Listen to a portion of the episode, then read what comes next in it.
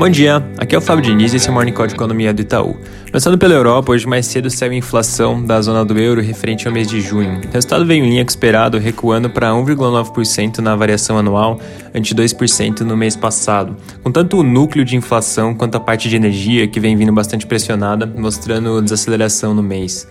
Na China, ontem à noite saiu o PMI do mês de junho, e o PMI de manufatura ficou praticamente estável em 50,9, muito próximo da mediana das expectativas do mercado, que era de 50,8. Enquanto isso, o PMI de serviços atingiu 53,5, mas ficou abaixo da mediana, que era de 55. Foi afetado pelo mini surto em Guangdong.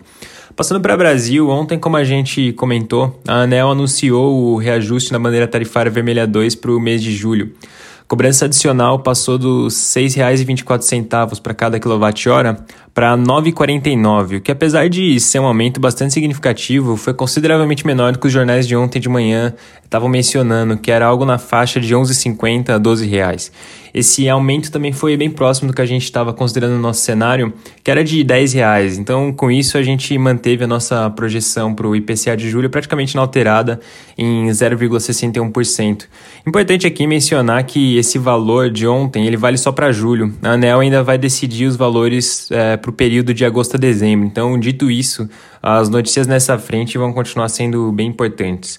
No mais, o noticiário do dia segue repercutindo bastante essa série de ruídos relacionados a supostas irregularidades na compra de vacinas. O tema está bem quente, então é bem importante ficar de olho tanto nas notícias que vão sair nessa frente quanto nas atividades da CPI do Senado.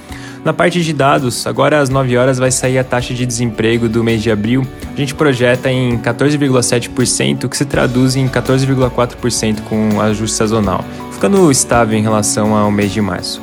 É isso por hoje, um bom dia.